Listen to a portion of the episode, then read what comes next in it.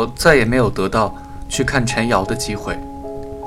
高三，所有人都进入了癫狂的复习状态，唯独我和小团体里的一个家伙无所事事，每天醒来便在宿舍楼前发呆，直到开饭时间才慢吞吞移动到食堂去，算是找到了一点生活内容。校方巴不得我们不进教室，免得影响别人。我们便整日懒洋洋地盘踞在宿舍门口，禅定一般。可笑的是，我总是想，这是一生中最后的自由自在的日子吧，就好像自由过似的。跟那个女孩，我谈了一次，中心思想一句话：不打扰你了。不能跟我一起学习吗？她问。我问：干嘛呢？他说。我们可以考到同一所大学里去啊！我咧嘴笑了笑，问：“对外经贸大学？”他一时无语，也知道这个目标对我来说太过滑稽。我们之间的故事到此结束。他埋头苦读去了。他如愿以偿考上了对外经贸大学，从此我再没见到过他。很多年后，我们都在北京。从无联系，只有一次，地县的高中同学组织聚会，我在同学录上查到他的电话，打过去问他想不想参加。我不想去，他说。我说我也不想去。等一下，他说，稍等。电话里传来一阵碎纸机工作的沙沙声，大约三十秒之后，沙沙声停下来。他在电话里笑了。那你打电话来干嘛？他很难理解，你很难解释，你只是偶然想给一个有着共同记忆的人打个电话，那会显得你没有事情可做。在禅定中，我开始设想自己未来的日子。大学考不上，就只能去当工人了。工厂招工是按片区的。思齐路的待业青年只有两个去向，要么是重型机械厂，要么是硅酸盐厂。重型机械厂不是那么好进的，我家在那儿又没什么关系，还是去硅酸盐厂的可能性更大。去硅酸盐厂的话，没准儿要干装卸工，背水泥袋子，干上几年，肩膀上就磨出一层老茧。我会娶个老婆，她会跟我吵架。就像我妈妈跟我爸爸吵架一样，他总是挑我心情不错的时候跟我吵，因为他不开心，所以看不得我开心。他发脾气、哭、摔东西。过年的时候，因为我喝醉了，打扑克还输了钱，他就把我的啤酒通通摔碎。没准儿我会揍他一顿，要是不揍他，他就会没完没了。揍完之后，我很解气，又很烦闷。他就收拾东西跑回娘家哭诉，他的哥哥就扬言要打我，也许真的打了我一顿，至少我的丈母娘会打上门来，把我骂得狗血喷头。最终我要当着所有亲戚的面向我老婆道歉，写一份保证书，按上手印，保证再也不揍他。这类事情总是要发生的，反正会有那么一大圈亲戚跟我捆在一起。就像一群豪猪挤在一起，彼此刺得鲜血淋漓一般，互相折磨，从中得到无上的乐趣。然后我一个没忍住，跟着女的生了个孩子，这孩子就像我一样，跟这世上的一切都闹别扭。这算是生活吗？也许算不上，可它没准儿就是我的生活。我看见自己四十岁了，患了尘肺病，不知道在哪里喝了半斤白酒，从脸颊到胸膛都红彤彤的，坐在澡堂子里的瓷砖台子上，哈哈地喘着气，并不胖，可是浑身的肉都松弛下来了，像裸皮狗。这一切可真他妈的有趣，我想。可是夏冲居然考上了大学，如何解释这件事呢？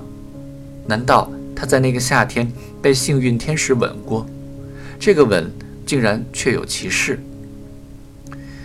高考之前两个月，一个几乎被夏冲忘记了的人，乔雅，戴着一副抵御旅途风沙的墨镜，突然出现在了地线。在失去高考资格二十四年后，在初次炫耀儿子多么聪明十七年后，乔雅四十一岁了，预感到了儿子的悲剧命运，意识到自己只有一个选择：死马当活马医。他在一家招待所里住下。跟夏冲谈心，软硬兼施，使出各种伎俩，试图让他振作起来。他推心置腹，妈妈理解考大学对你来说是个折磨，可它也是个机会。妈妈当年失去了考大学的资格，这一生过得多么遗憾啊！他动之以情，潸然泪下。你爸爸做生意亏本的时候，他去南方上货。你在这儿念书，下冰寄宿，家里只有我一个人。你知道妈妈心情多坏呀？因为家里没钱，为了省钱，我一点菜都不吃，光用酱油拌饭吃。我就想，这辈子怎么活得这么失败啊？年轻时对人生有那么多的憧憬，可如今怎么就到了这一步？你说妈妈为什么要活下去？已经不是为了我自己了。不就是为了你和夏冰吗？如果你体谅妈妈的话，就为了妈妈再努力一下吧。他激励他，人生就那么关键几步，你也是个男子汉，怎么就不能走好这一步？他威胁他，你别想着逃避，如果这次考不上，明年你必须复读，如果不复读，你就是想让我死。他又给他减压。只要这最后两个月你努力了，考不上，妈妈也不怪你，至少你努力过了。夏冲心情沉重，如在审判台上，感到万分愧对母亲。可是，一想到癫狂般的复习，就感到既做不来，又为时已晚。他狠下心来，并不正面回应乔雅，只是催她回家。乔雅终于心灰意冷，竟然笑了。说：“好吧。”他不再跟他谈心，说在县城里转转，明天就回去。